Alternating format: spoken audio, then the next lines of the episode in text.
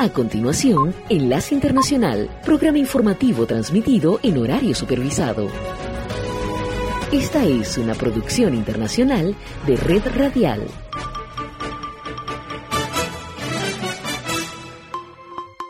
Llegamos al fin de semana y otra noche para comenzar con Enlace Internacional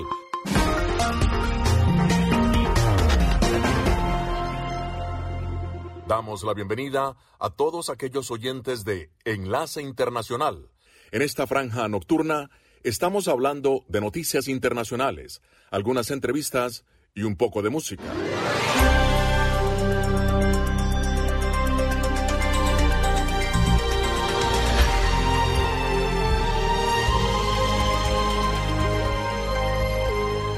Enlace Internacional.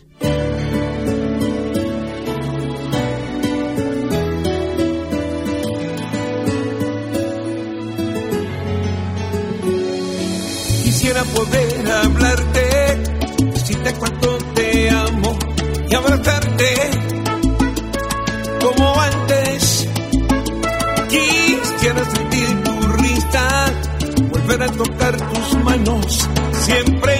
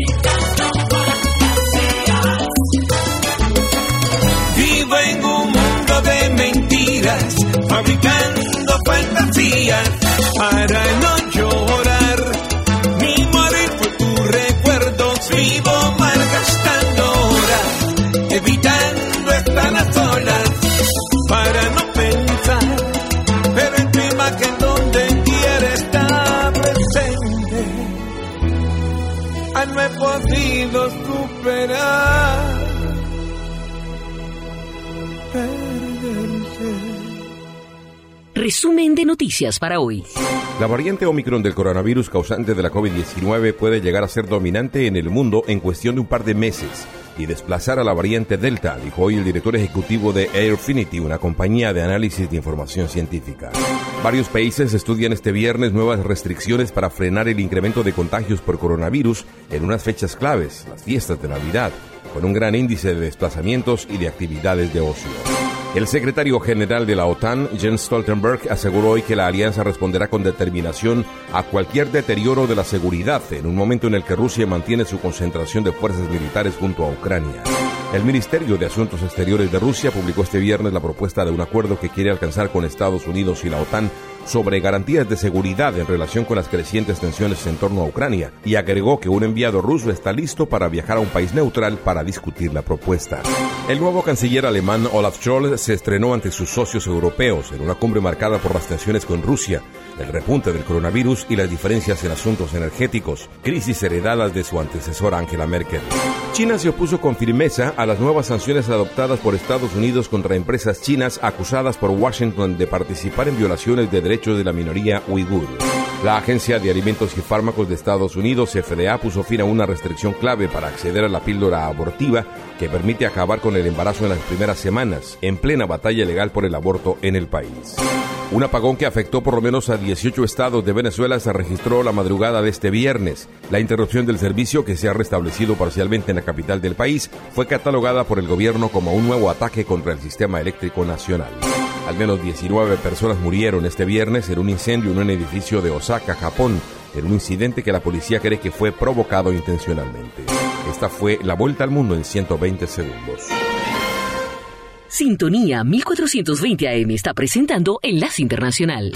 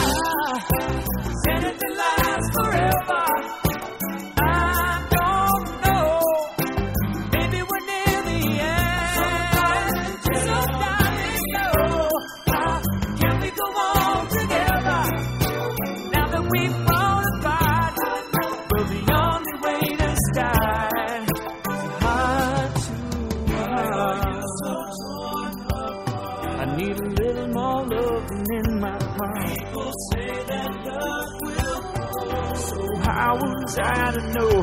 Love that's come through years and years can't find a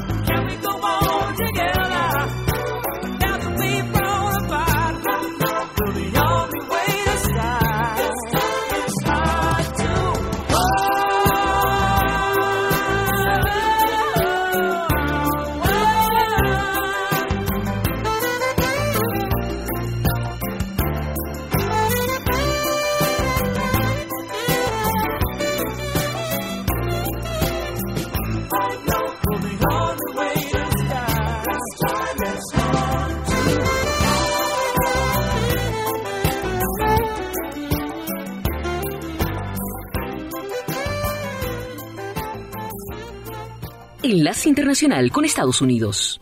A medida que los expertos científicos continúan investigando acerca de la nueva variante del COVID-19 Omicron, Estados Unidos se enfrenta a una subida exponencial en el número de casos y hospitalizaciones por COVID-19, una tendencia que obliga a los estadounidenses a cancelar grandes eventos deportivos, reuniones familiares y hasta viajes diplomáticos, luego de que el secretario de Estado Anthony Blinken tuviese que interrumpir su visita al sudeste asiático al detectarse un caso positivo por COVID-19 en el cuerpo de prensa que lo acompañaba. Las autoridades advierten que el número de hospitalizaciones por COVID-19 ha ido en aumento desde el Día de Acción de Gracias, festividad que se celebró a finales de noviembre y en la que millones de estadounidenses se reunieron con familiares y amigos. La pandemia parece no tener fin en el país con más recursos económicos y con la presencia de la variante Omicron en al menos 40 estados. Las autoridades sanitarias alertan del riesgo presente y exhortan a los millones de residentes que continúan continúan escépticos a la vacuna a protegerse contra el COVID-19 para evitar contagios innecesarios. Así lo remarcó la directora de los Centros para el Control y la Prevención de Enfermedades, la doctora Rochelle Walensky.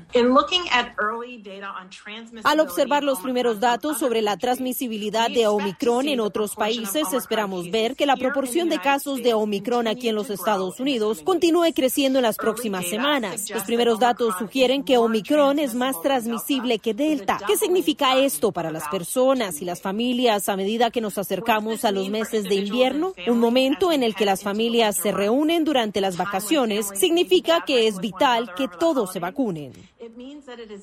El porcentaje de personas no vacunadas continúa elevado. Sin embargo, según datos oficiales, poco a poco va disminuyendo, una tendencia que puede atribuirse a diferentes factores como el miedo por la nueva variante del COVID-19 o a los mandatos de vacunación impuestos por el presidente Joe Biden. Feliz Navidad les desea a todos sus oyentes Enlace Internacional.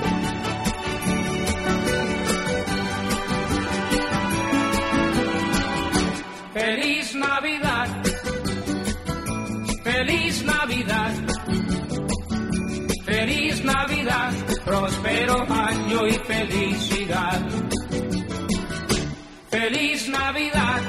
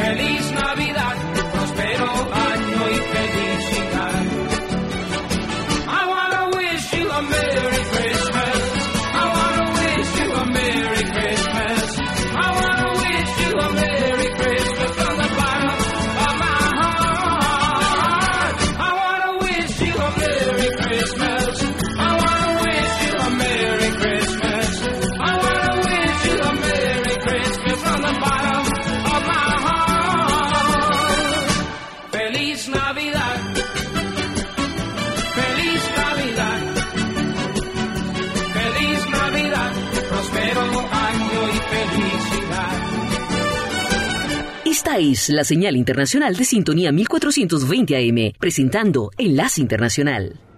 Las dificultades logísticas para descargar más de 60 barcos atracados en los puertos de California es uno de los cuellos de botella que impacta la cadena de suministros en el ámbito mundial. Una opción para facilitar la distribución de cientos de contenedores puede ser el puerto de Miami. Autoridades locales destacan que el dragado de esa instalación marítima se ha adecuado a buques de gran calado. está preparado para recibir los barcos y ayudar en los problemas de suministros. Y es muy importante que sepan que nosotros queremos que vienen los barcos aquí en Miami, tenemos la capacidad, el espacio y todo para ayudar, para no eh, perder más tiempo. Miami es la capital mundial de los cruceros y su puerto en importancia es el número 9 del país. De acuerdo con expertos, el retraso en la entrega de carga se debe a la elevada demanda de las personas por bienes y productos debido a que están aisladas por la pandemia y no gastan en entretenimiento. La movilización de la carga de este puerto al resto del país sería a través de la red ferroviaria nacional. Sin embargo, esta opción podría acarrear otros costos. el que está, ponerle en Colorado para enviar algo, tiene que calcular el costo marítimo y el costo terrestre. ¿Dónde va? ¿Un puerto en el Pacífico o va un puerto en Georgia un puerto en Miami? Y Miami se ha hecho muy competitivo cuando han hecho toda esta conexión del puerto con el ferrocarril, etcétera.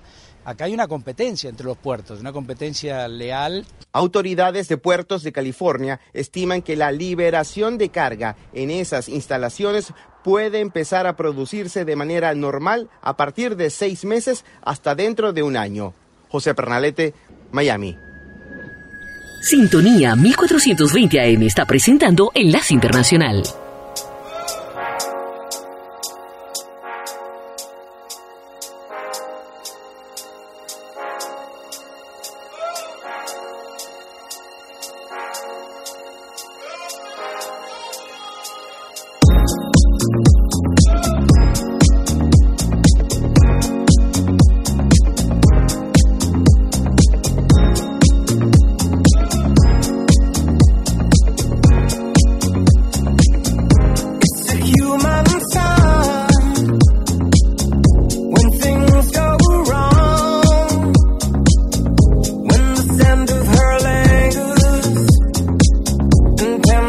tonight.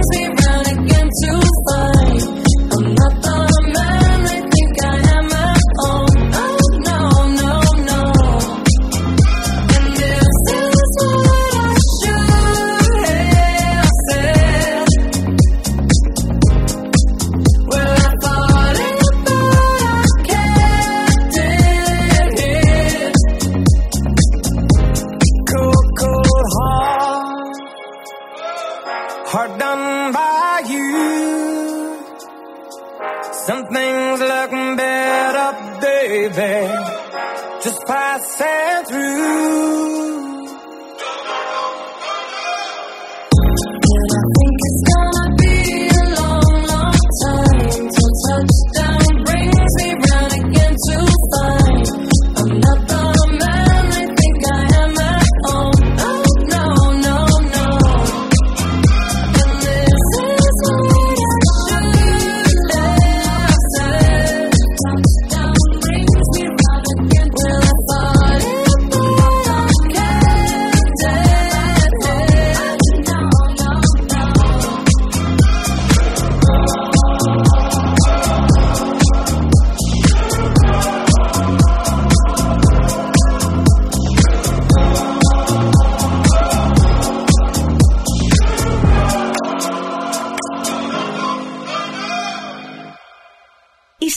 La señal internacional de sintonía 1420 AM, presentando Enlace Internacional. La mayoría de las personas en Estados Unidos debería recibir las vacunas de Pfizer o Moderna para el coronavirus en lugar de la de Johnson Johnson, que puede causar coágulos raros pero severos, recomendó este jueves un panel de los Centros para el Control y la Prevención de las Enfermedades, CDC por sus siglas en inglés. El problema ha causado nueve muertes confirmadas luego de la administración de vacunas de Johnson Johnson, mientras que las de Pfizer o Moderna no conllevan ese riesgo y además parecen ser más eficaces, dijeron asesores de los CDC. Es un anuncio inusual y la directora de los CDC, la doctora Rochelle Walensky, deberá decidir ahora si sigue la recomendación del panel, destaca AP.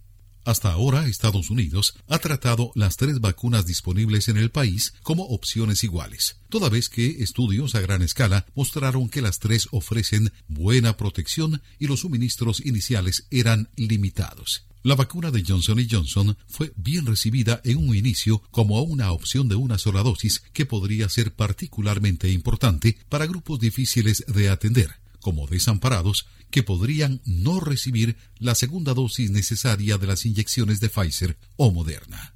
Pero este jueves, el panel de asesores de los CDC señaló que era momento de reconocer que mucho ha cambiado desde que las vacunas empezaron a distribuirse hace un año. Más de 200 millones de personas en Estados Unidos están plenamente vacunadas, incluyendo 16 millones con la de Johnson Johnson. Enlace Internacional. One ticket, please. Mercy, everybody's here. Hey, what's going on, man? Yeah. She's at home. Yeah, she's at home. Yeah, she's at home.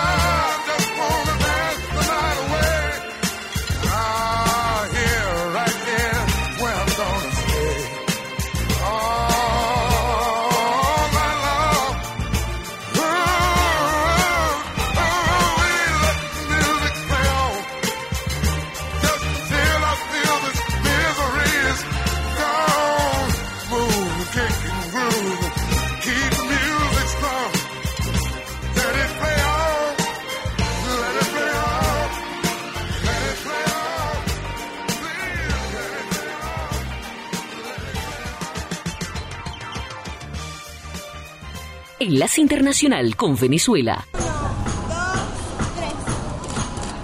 Con cada disparo del obturador de su cámara, Difred Colina se esfuerza por lograr una armonía entre la luz, el espacio y el sujeto. Una horita que sea, no. Desde hace seis años se ha dedicado a captar a bailarines, acróbatas, gimnastas o deportistas en lugares emblemáticos de Caracas, sin importar lo hostil que pueda ser el entorno. Me crié en un barrio donde en los años atrás era muy violento, muy, muy, muy violento. ¿Qué pasa? Eh, quiero dar como que un mensaje de que no solamente en los barrios se, se ve la violencia, ¿no? También hay personas que estamos trabajando para, para el mismo, y venimos del mismo barrio. Durante la soleada tarde de nuestro encuentro, retratará a la bailarina de ballet Samara Moratinos en la terraza de una casa en Petare, la barriada más grande de Venezuela. Trato de buscar siempre lo mejor en cada disciplina. ¿Por qué? Porque las fotografías que yo hago en la calle se necesita que cada quien sepa lo que ya tiene que hacer. No solamente es una foto, es, es, es como un show que nosotros hacemos en la calle. Pero no solo busca dejar grabada la destreza y el movimiento perfecto de cada uno de los personajes que posan frente a él. Yo quiero que el arte eh, conviva con las comunidades, con las personas que día a día están cruzándose una avenida. También su arte involucra la cotidianidad como elemento. Me di cuenta que, que la gente le estaba gustando porque normalmente no veían su zona fotografiada y colocada en un lugar público como que mira, oye, aquí es donde yo me crié, mira, están resaltando un poco el lugar. Para el joven de 31 años, la fotografía ha sido una fuente de aprendizaje y de reconciliación con su ciudad. También una forma de interactuar con la gente que lo admira, pues en su cuenta de Instagram ya acumula cerca de 50.000 seguidores. Este trabajo que yo estoy haciendo lo estoy haciendo con mucho cariño, no tengo ningún tipo de remuneración económica, simplemente porque yo amo esto, porque amo mi país, porque amo lo que hago y porque sé que la gente lo está valorando y, y- y lo está y lo está compartiendo muchísimo. Dice no sentir miedo de llevar su cámara a zonas peligrosas de la capital venezolana, pues confía en que su experimentado ojo y la atención que ponen en él los transeúntes son su mejor equipo de seguridad. Adriana Núñez Rabascal, Caracas. Enlace Internacional.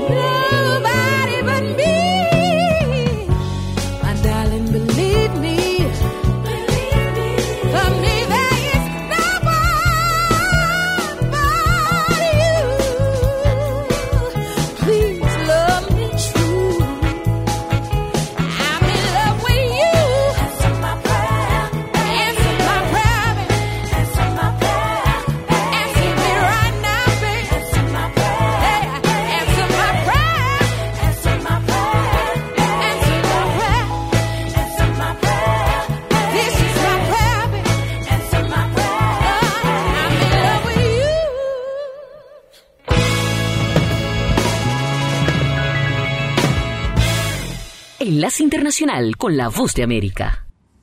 El cambio climático ha sido uno de los grandes protagonistas de este año en materia de desafíos globales y es que líderes de todo el mundo coinciden en el daño, en ocasiones irreversible, que el ser humano está causando en un planeta cada vez más castigado por múltiples factores, como el uso indiscriminado de combustibles fósiles para obtener energía, la deforestación masiva o, en palabras del secretario general de las Naciones Unidas, Antonio Guterres, por tratar a la naturaleza como si fuera un retrete. Y además recordó el largo camino que tienen por delante. Recientes anuncios de acción climática pueden dar la impresión de que estamos en camino de cambiar las cosas. Sin embargo, esto es una ilusión. Ante este sombrío e inquietante escenario, mandatarios de todo el mundo, líderes de la sociedad civil y activistas medioambientales se dieron cita en la Conferencia de las Naciones Unidas sobre el Cambio Climático, celebrada en Glasgow, conocida como COP26, con el objetivo de definir nuevas metas globales ante la emergencia climática. Según declaró Guterres, la prioridad principal debe ser limitar el crecimiento de las temperaturas globales a 1,5 grados centígrados por encima de los niveles preindustriales, ya que los científicos advierten sobrepasar este umbral incrementaría enormemente el riesgo de que se desaten desastres y catástrofes todavía más fatídicos. Cabe recordar que la temperatura del planeta ya ha incrementado en 1,1 grados. Por su parte, sorprendió el acuerdo entre Estados Unidos y China, los dos principales principales emisores de dióxido de carbono del planeta y que conjuntamente prometieron sumar e incrementar sus esfuerzos para reducir las emisiones hasta 2030. Durante su intervención en la cumbre, el presidente estadounidense Joe Biden habló de sus ambiciones para esta nueva década. Cuando pienso en la crisis climática, pienso en nuevos trabajos. Acarreará una inversión histórica en energías limpias para hacer frente a la crisis climática. Para 2030 reduciremos las emisiones de gases de efecto invernadero en más de una tonelada y además los consumidores ahorrarán dinero en sus facturas de energía.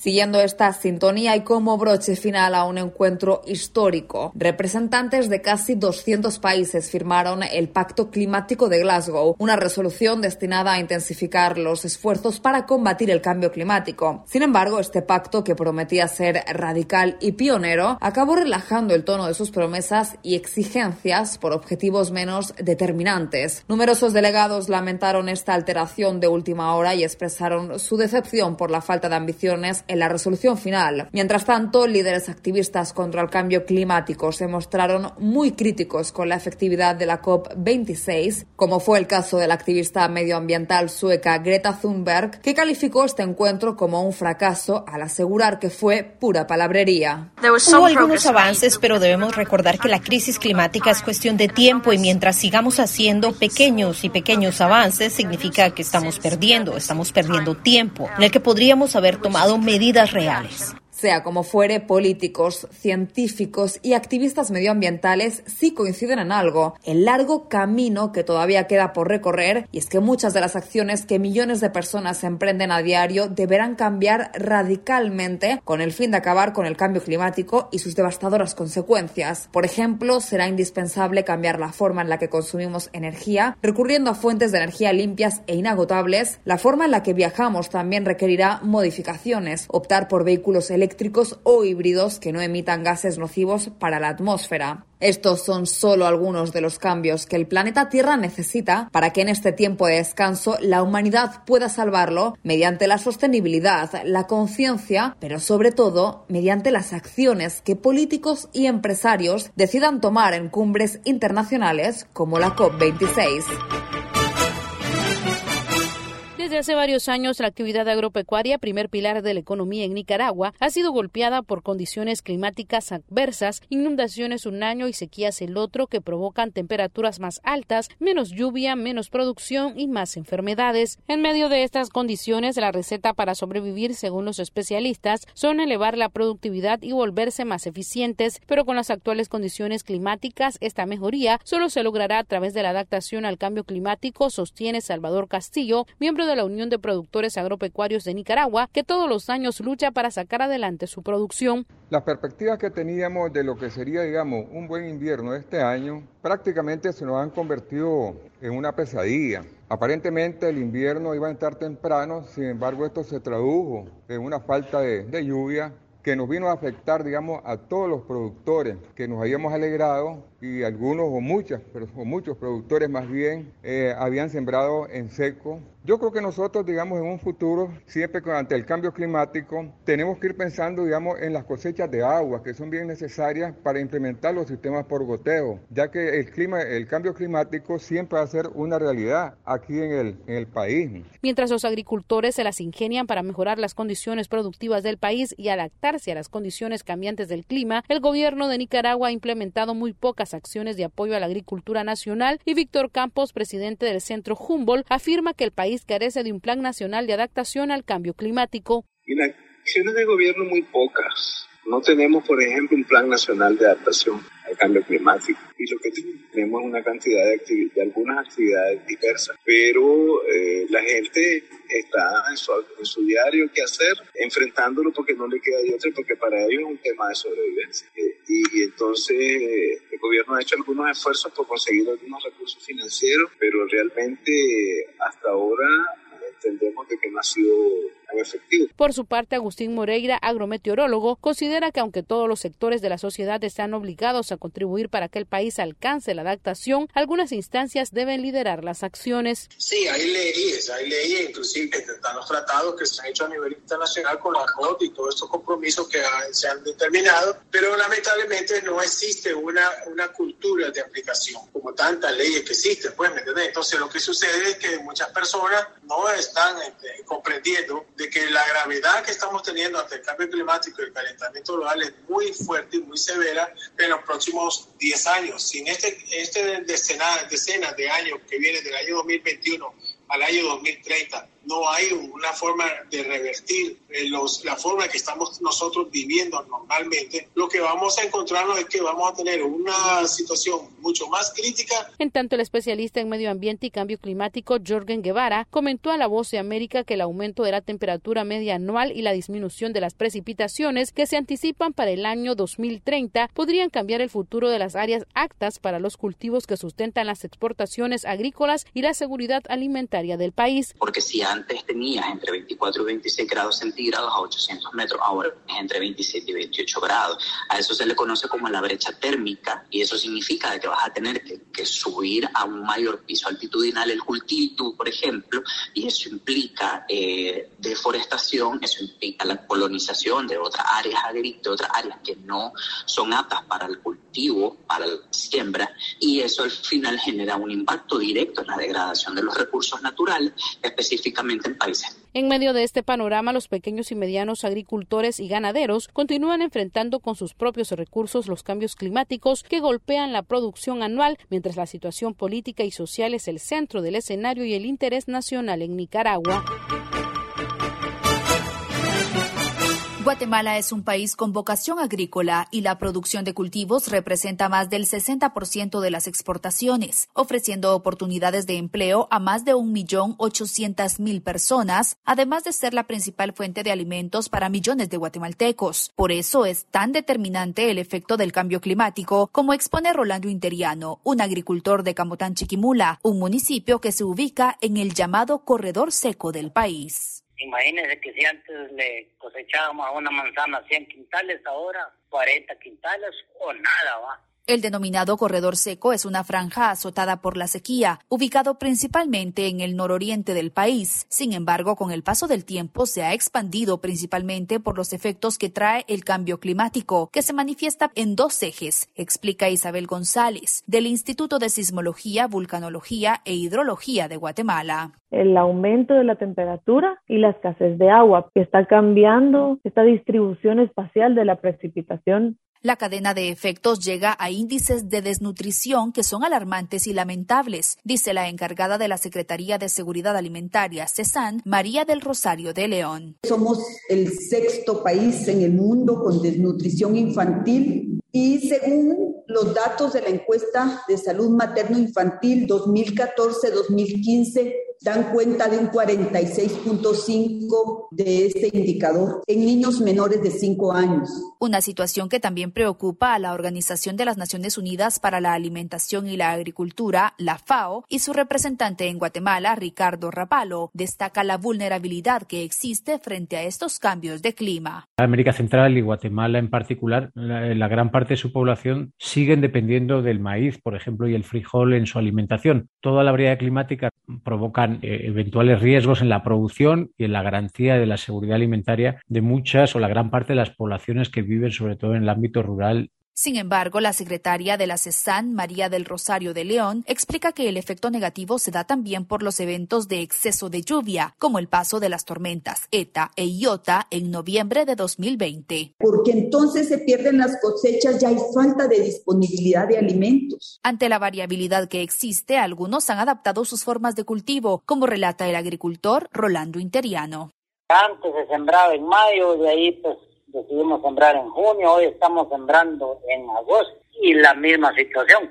así como la adopción de nuevas estrategias que forman parte del trabajo de FAO con los agricultores, explica Rapalo. Semillas más resistentes a la sequía, hay formas de producir, se siembra en diferentes momentos del año para que si hay pérdidas efectivamente no afecte a todo el sistema productivo, sino solo una parte. En 2020, el paso de los huracanes ETA e IOTA dejó 108 municipios afectados, 181 mil familias afectadas y 119 mil hectáreas dañadas. Alex Guerra, director del Instituto Privado de Investigación sobre Cambio Climático, explica que es la primera vez en más de 100 años que se tiene registro de eventos climáticos en los mismos lugares y con una diferencia de apenas dos semanas. Habían lugares que estaban inundados todavía con la primera tormenta y dos semanas después volvieron a ser impactadas por otra tormenta, ¿verdad? Eso sí pareciera no tener precedentes. Y aunque asegura que el gobierno, universidades y sector privado trabajan en acciones para cambiar el rumbo negativo en el medio ambiente, considera que los retos son gigantescos. Sí hace falta que esto tenga una magnitud mucho más grande.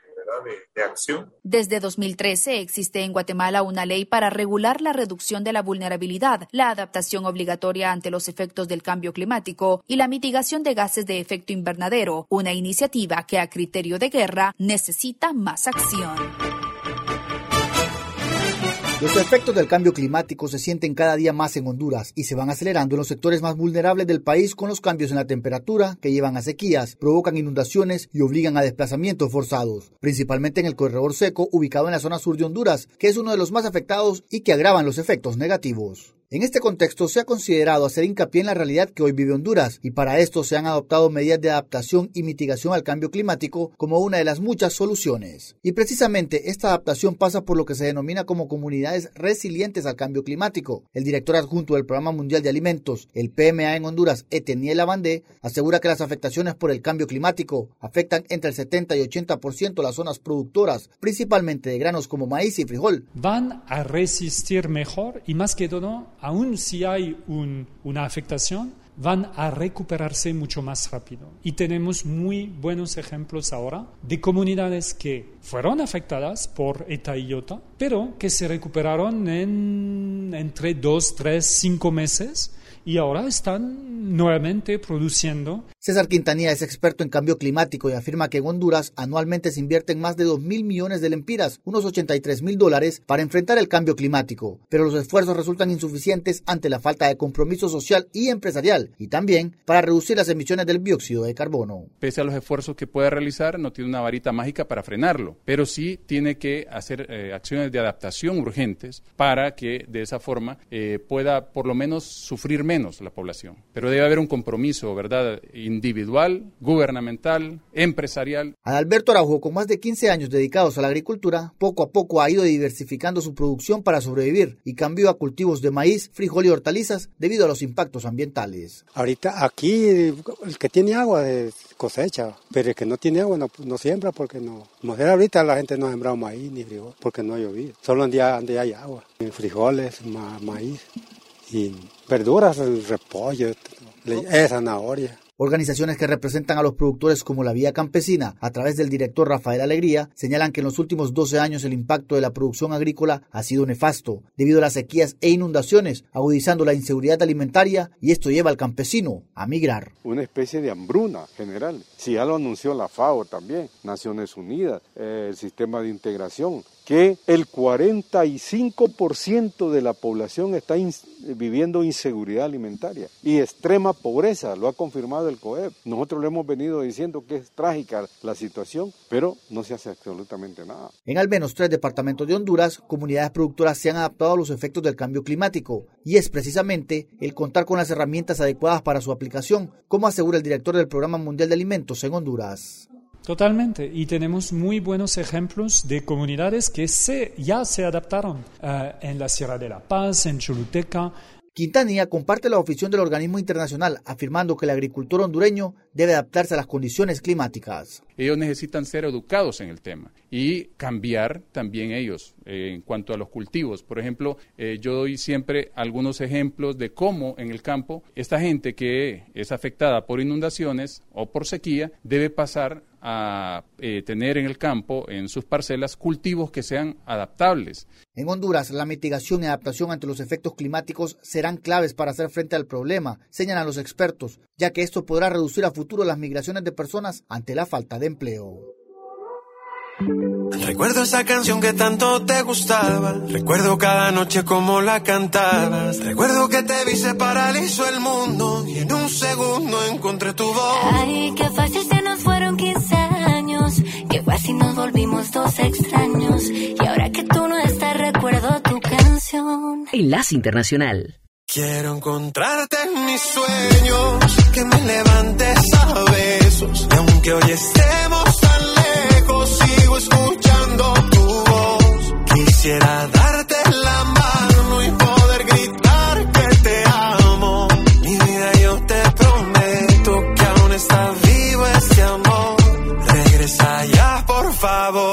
prometo que no es casualidad volvernos a encontrar donde siempre tú sabes dónde.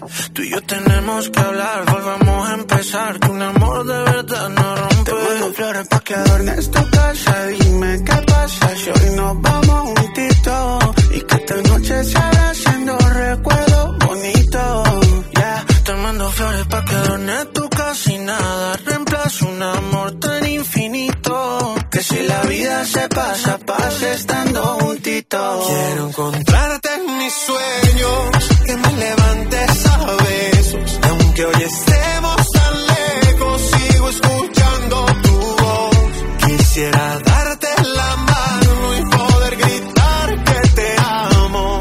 Mi vida, yo te prometo que aún está vivo este amor.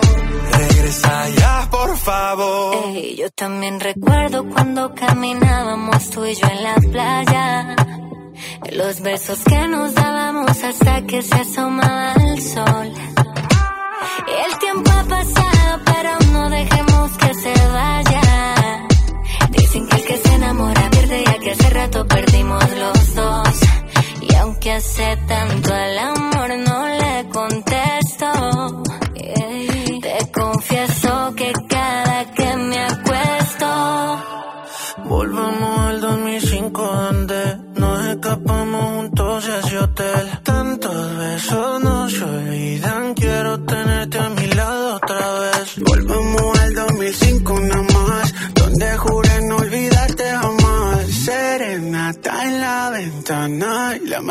que se llame Mariana. Quiero encontrarte en mis sueños, que me levantes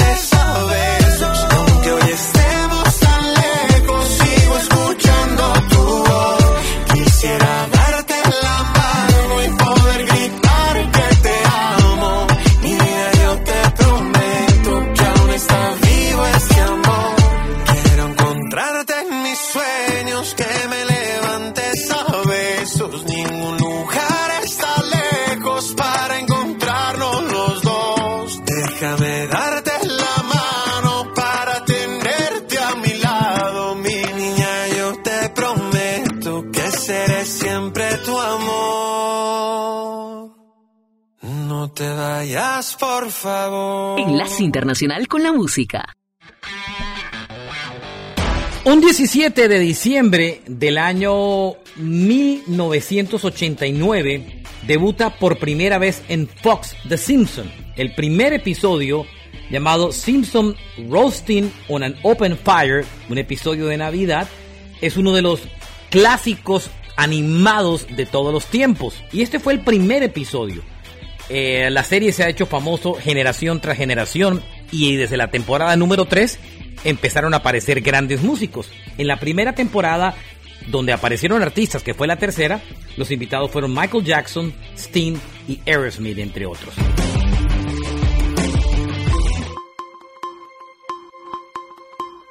Hasta aquí, Enlace Internacional. Hasta la próxima. www.redradial.co